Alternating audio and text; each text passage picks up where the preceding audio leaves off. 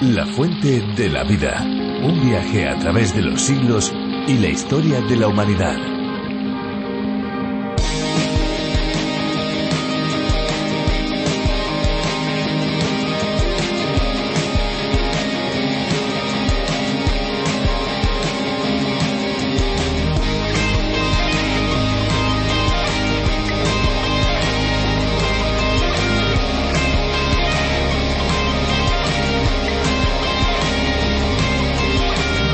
El agua es el líquido que más sustancias disuelve, por eso decimos que es el disolvente universal.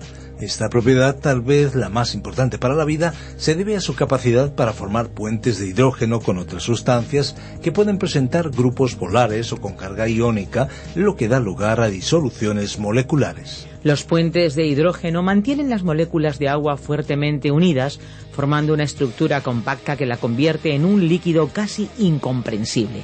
Al no poder comprimirse, puede funcionar en algunos animales como un esqueleto hidrostático, como ocurre en algunos gusanos perforadores capaces de agujerear la roca mediante la presión generada por sus líquidos internos.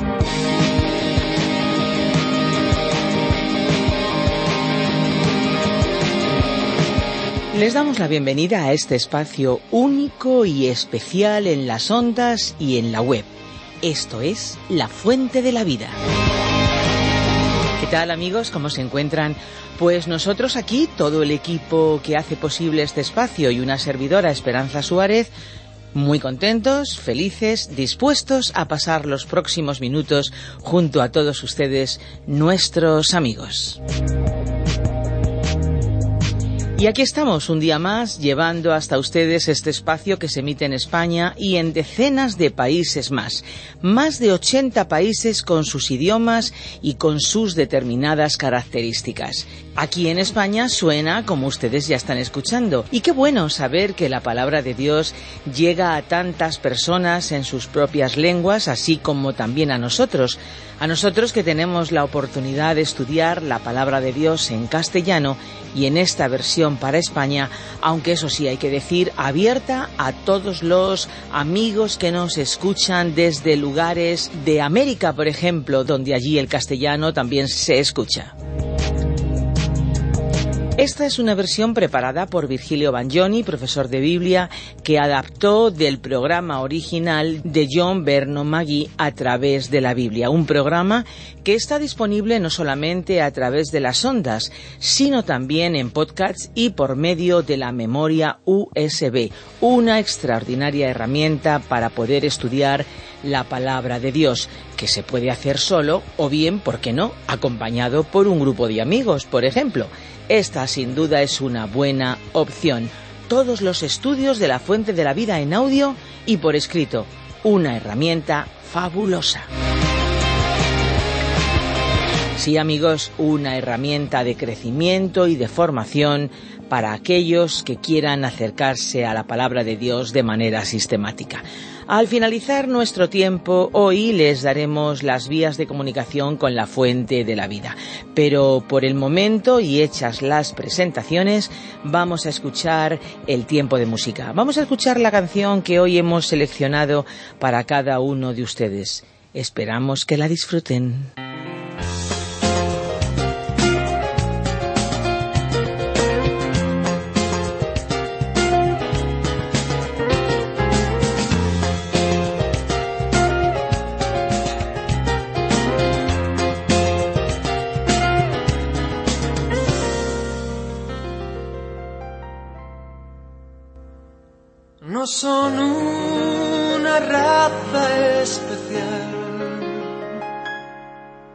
Si acaso alguna vez los has visto, ni siquiera tienen algo de especial. Y sin embargo son distintos. Han creído. Y eso les ha hecho a una esperanza y a una fe. Oh, no hubo más que hacer,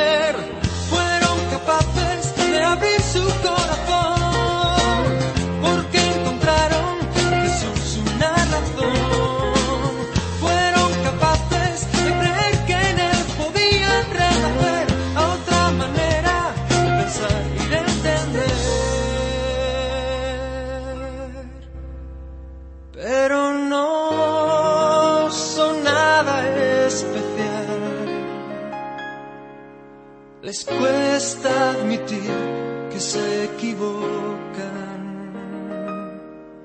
Sus errores no caben en el mar. Cabezas duras como rocas, pero han creído. Y esa es su fuerza y su razón. Nadie les puede decir que no. Oh no, Jesús les rescató. Fueron capaces de abrir su corazón.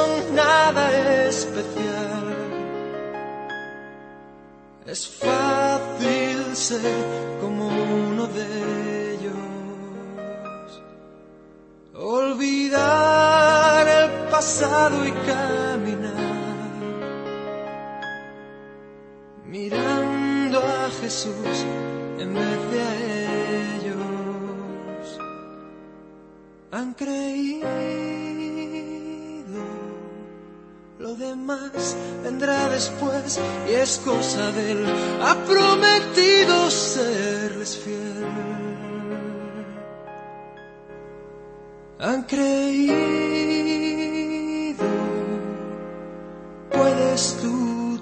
Uno de los mayores dolores que puede sufrir un padre una madre es la rebeldía de sus hijos. Cuando la desobediencia hace acto de presencia y los oídos de los pequeños se cierran a los consejos y a las órdenes de sus padres, el resultado es un mal rato, muy mal rato para todos.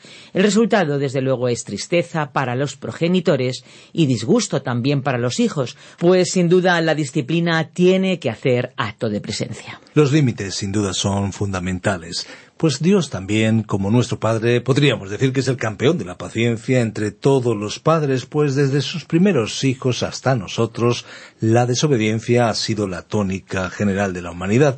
Incluso su pueblo, en el Antiguo Testamento, Israel, ha desobedecido de forma colectiva, como veremos en el capítulo 7 del libro de Oseas, pues vamos eh, a dar ya paso a la reflexión de hoy, a cargo de Virgilio Bagnoni, pero siempre recordamos nuestro WhatsApp, la vía más inmediata de comunicación. Cuéntenos ya desde dónde nos escucha y desde cuándo y desde qué plataforma. 601 20 32 65 con el prefijo más 34 desde fuera de España. Agradecemos los muchos mensajes que nos envían y recuerden que pueden seguir haciéndolo. 601 20 32 65. También les recordamos que pueden difundir y pueden descargar esa aplicación multilingüe que es la fuente de la vida, tanto para Android como para iPhone. Recuerden, la fuente de la vida está cerca de cada uno de nosotros. La fuente de la vida. Hoy estudiaremos el capítulo 7 del libro de Oseas, desde el versículo 1 hasta el 16. Los capítulos 7 al 12 tratan sobre el hecho de que Israel podía escapar al juicio volviendo a Dios, que amaba a ese pueblo, y restableciendo su relación con él. Dios estaba tratando a Israel con gran severidad, y sin embargo, con acentos de ternura, estaba intentando llamar al pueblo para que volviera a él antes de que llegara el juicio. Pero Israel se dirigió a Egipto y a Asiria en vez de volverse a Dios. Vamos a leer el versículo 1 de este séptimo capítulo de Oseas, que encabeza un párrafo titulado Israel, paloma incauta, se dirigió a Egipto y a Asiria. Mientras curaba yo a Israel, se descubrió la iniquidad de Efraín y las maldades de Samaria, pues practican el engaño. El ladrón entra y el salteador despoja afuera. Samaria era la capital del reino del norte o de Israel. El rey Omri la convirtió en capital y posteriormente los reyes Acab y Jezabel edificaron allí un palacio. Si usted tiene la oportunidad de visitar este lugar algún día, podrá comprobar que podría considerarse como uno de los lugares más hermosos en este mundo donde se podría construir un palacio o una casa. Y en aquel lugar caería el juicio de Dios. Se encuentra sobre un monte desde el cual puede contemplarse un amplio panorama de toda la zona. Desde allí uno puede ver hacia el oeste el mar Mediterráneo, hacia el este puede observarse el valle del río Jordán, Hacia el sur puede verse la ciudad de Jerusalén y hacia el norte puede contemplarse el monte Hermón y Megido. Es un lugar selecto, donde no hay nada que obstruya la vista en cualquier dirección. Pero hoy es una zona desolada. Realmente el juicio de Dios está sobre ese lugar.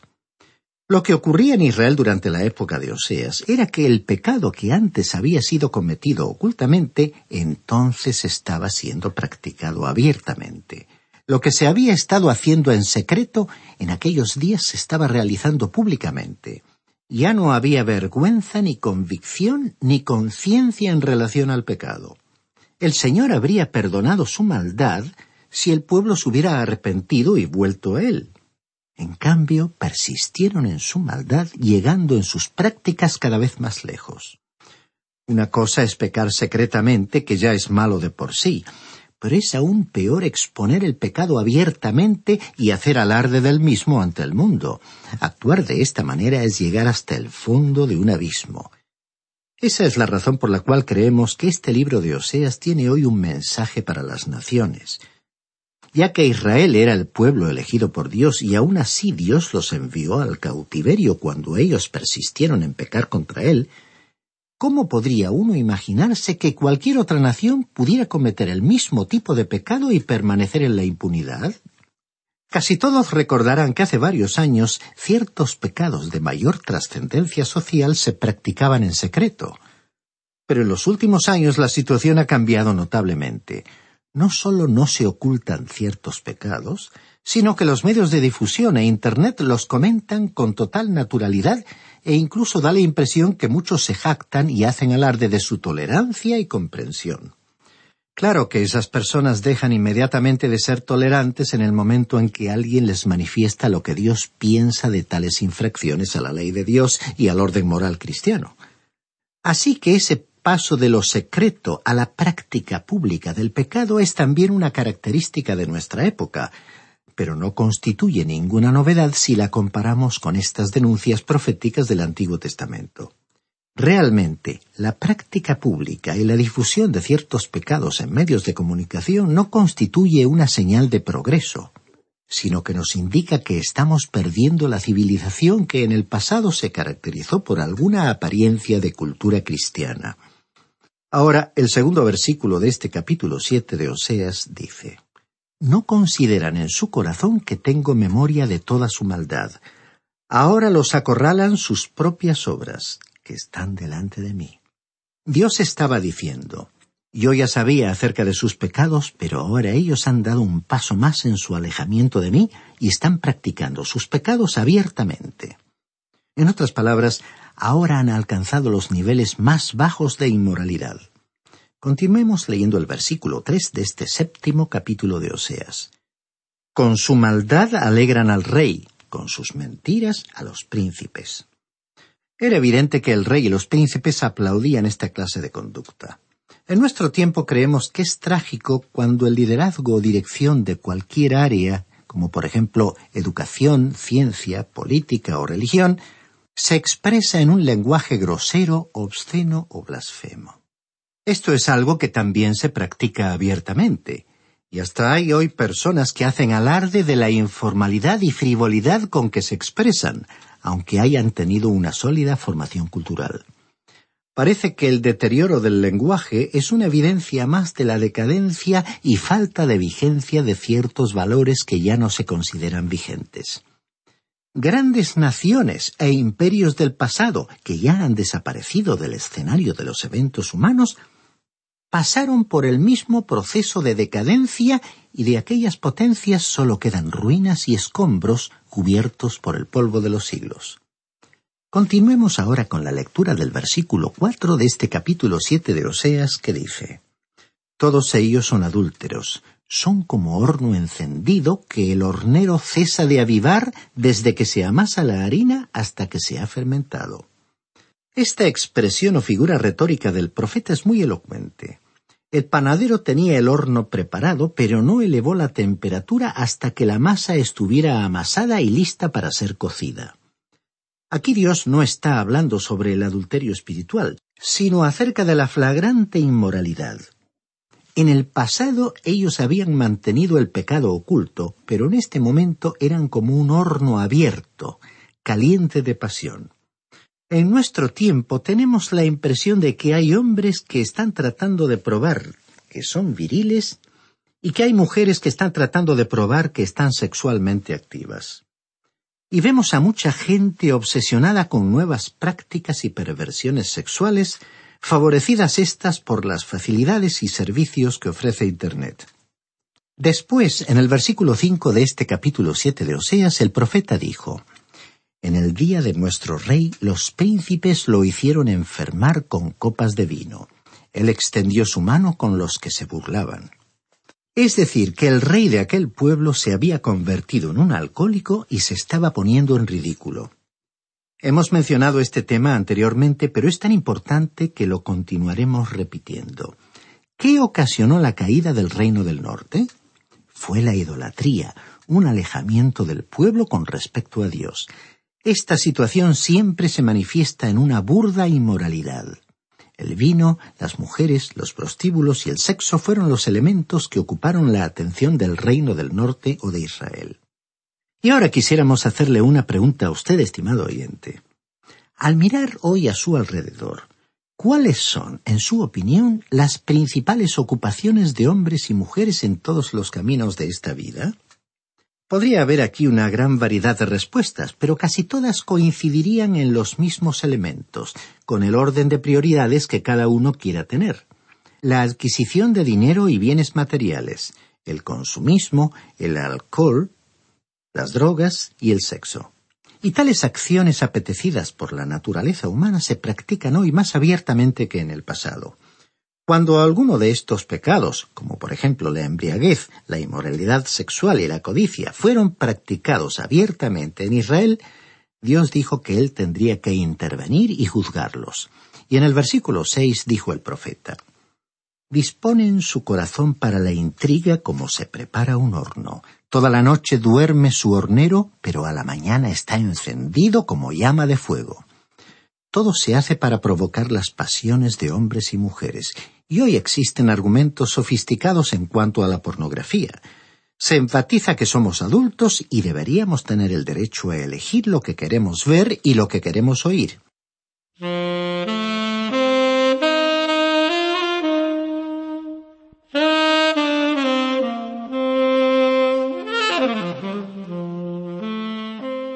Bueno, en realidad no tenemos tanta libertad para elegir cuando estamos siendo bombardeados con suciedad y basura desde varias direcciones. Más bien, muchos querríamos contemplar programas de mayor calidad en ciertos medios de difusión, pero la mayor parte de las veces otros eligen por nosotros. Así que en la administración de esa supuesta libertad, normalmente resultan favorecidos los que prefieren expresar públicamente su libertad para entregarse completa y abiertamente al pecado. Continuemos leyendo el versículo siete de este séptimo capítulo de Oseas.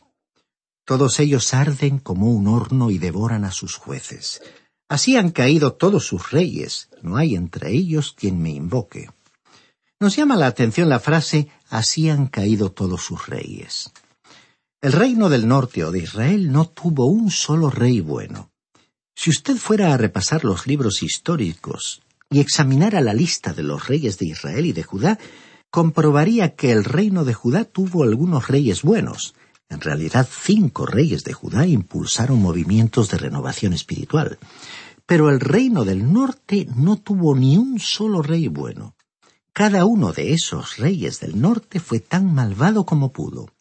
Creemos que Acab y Jezabel fueron los que ocuparon el último lugar de esta sórdida lista, pero algunos de los otros reyes le seguirían muy de cerca en un penúltimo lugar. Muchos de los reyes del reino del norte o de Israel fueron asesinados. Ellos hicieron aproximadamente nueve diferentes cambios de dinastía en su breve período histórico. Los reyes del reino del norte comenzaron con Jeroboán y uno no llegaba muy lejos en la historia hasta que alguien intervenía y por medio de un asesinato interrumpía esa línea de descendencia. Entonces comenzaba otra línea genealógica de reyes y tampoco transcurría mucho tiempo hasta que algún otro era asesinado. Varios reyes tuvieron un reinado breve y sus hijos ni siquiera llegaron a acceder al trono. Ese fue el juicio de Dios sobre ellos. Es que Dios había elegido a la línea de David y le había prometido bendecir esa línea de descendencia. Él no hizo semejante promesa a los reyes del dividido reino del norte. Continuemos leyendo el versículo ocho de Oseas capítulo siete. Efraín se ha mezclado con los demás pueblos.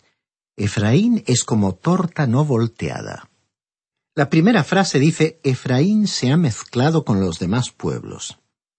A Dios nunca le gustaron las mezclas. ¿Ha observado usted este detalle? Parecía que él quería que sus hijos permanecieran en su propio pueblo. Luego él dijo, Efraín es como torta no volteada. Otra versión traduce esta segunda frase de la siguiente manera. Efraín parece una torta cocida de un solo lado. Aquí tenemos nuevamente otra buena ilustración casera, y Oseas usó muchas de este tipo. Ahora, ¿qué quiso decir? En aquellos tiempos ellos cocinaban en la parte superior de la cocina y preparaban tartas o tortas parecidas a nuestros panqueques. Cuando cocinaban esas tortas, a veces no las daban vuelta y permitían que se quemaran de un lado, mientras que el otro lado estaba todavía crudo. Y esta era como una figura de Efraín. La nación estaba caliente y quemada por un lado, pero cruda en el otro lado. Aquí tenemos una imagen muy significativa. Así que proyectaban calor y frío hacia Dios. Estimado oyente, así actúan muchas personas hoy en cuanto a su cristianismo. Con cierto grupo de personas soplan aire caliente y con otras soplan aire frío. Se parecen a Efraín, que fue como una torta cocida de un solo lado. Ahora en los versículos nueve al once de este capítulo siete de Oseas leemos Gente extraña ha devorado su fuerza y él no lo sabe, ya se ha cubierto de canas y él no lo sabe la soberbia de Israel testificará en su contra. Con todo, ellos no se vuelven ni buscan al Señor su Dios. Efraín es como paloma incauta, sin discernimiento. Claman a Egipto, acuden a Asiria. Aquí tenemos otra ilustración interesante. Si usted ha salido alguna vez a cazar palomas, sabe que si una paloma tiene huevos en su nido o si hay pichones allí, actuará como si tuviera un ala rota y en realidad le permitirá que usted se acerque bastante a ella. Estará tratando de atraerle a usted a un lugar alejado del nido. Verdaderamente esa no es una táctica muy inteligente por parte de la paloma por dos razones. En primer lugar, cuando una paloma permite que usted se acerque tanto a ella, está dando a entender que hay un nido cerca. Y en segundo lugar, ella está arriesgando su propia vida. Ahora aquí tenemos a Efraín.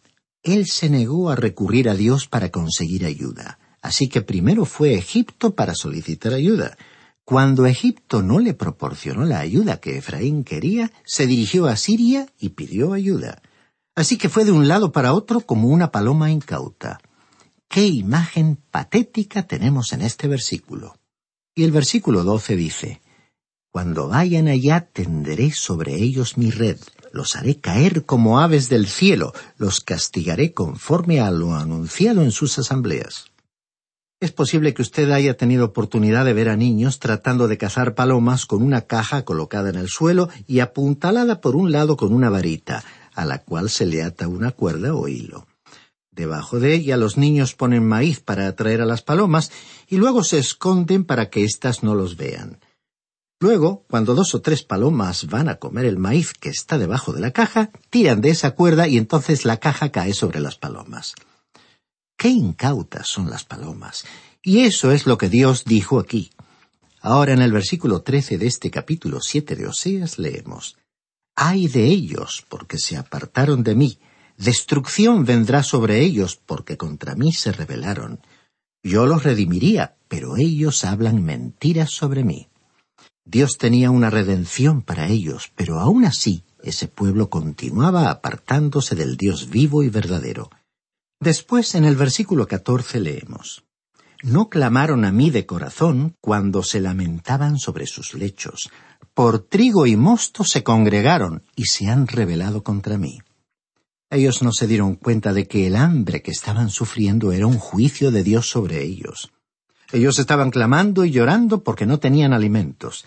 Y los versículos quince y dieciséis, finalizando este capítulo siete de Oseas, dicen Aunque yo los enseñé y fortalecí sus brazos, tramaron el mal contra mí. Volvieron, pero no al Altísimo. Fueron como arco que hierra. Sus príncipes cayeron a espada por la soberbia de su lengua. Esto será motivo de burla en la tierra de Egipto. Dice aquí en el versículo 16, fueron como arco que hierra. Es decir, que uno pone una flecha en ese arco y la cuerda se rompe. Es un arco engañoso, uno no puede confiar en él. Y el versículo termina diciendo, esto será motivo de burla en la tierra de Egipto. Egipto comenzaría a burlarse de ellos y a ponerlos en ridículo por la forma en que estaban actuando. Estimado oyente, usted puede ver que esta es una sección muy severa de la palabra de Dios. No creemos que Oseas fuera el profeta más popular de su tiempo. Tampoco sería muy popular hoy.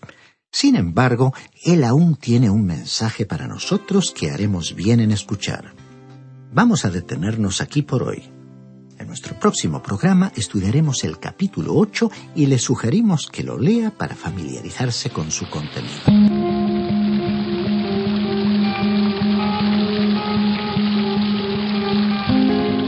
Y ya caminando hacia el final del programa de hoy, les damos las gracias por haber permanecido a nuestro lado. Creo que ha sido bueno escuchar la palabra de Dios y entenderla en nuestro propio idioma, ¿verdad? Pero aunque estamos en la recta final del programa, también queremos cumplir con la promesa que les hacíamos al principio, darles nuestros datos de contacto pueden descargarse nuestras aplicaciones a través de la Biblia IRTM 360. Están a su disposición. Y para aquellos que utilizan las redes sociales, les invitamos a seguirnos por Facebook. Simplemente nos tienen que buscar. Si desean contactar con nosotros, nuestros números de teléfono son el 91 422 0524 y el 601 20 32 65. Recuerden que si llaman desde fuera de España, deben pulsar el prefijo más 34 91 422 0524 y 601 20 32 65. Si desean enviarnos un correo electrónico, lo pueden hacer a info arroba radioencuentro.net, info arroba radioencuentro.net. Envíennos sus preguntas, sus sugerencias, sus inquietudes. Incluso, si ustedes no estuvieran de acuerdo con lo que han oído hoy, por favor, escríbanos, cuéntenoslo, info arroba. Les invitamos también a visitar nuestra web lafuentedelavida.com o bien a descargar la aplicación La Fuente de la Vida que se puede encontrar con el nombre a través de la Biblia. Siga con nosotros en este viaje apasionante por la palabra de Dios. Y así, ya les digo adiós, pero me gustaría que cada uno de ustedes que hoy nos ha acompañado recuerde siempre, siempre, siempre que hay una fuente de agua viva que nunca se agota. Beba de ella.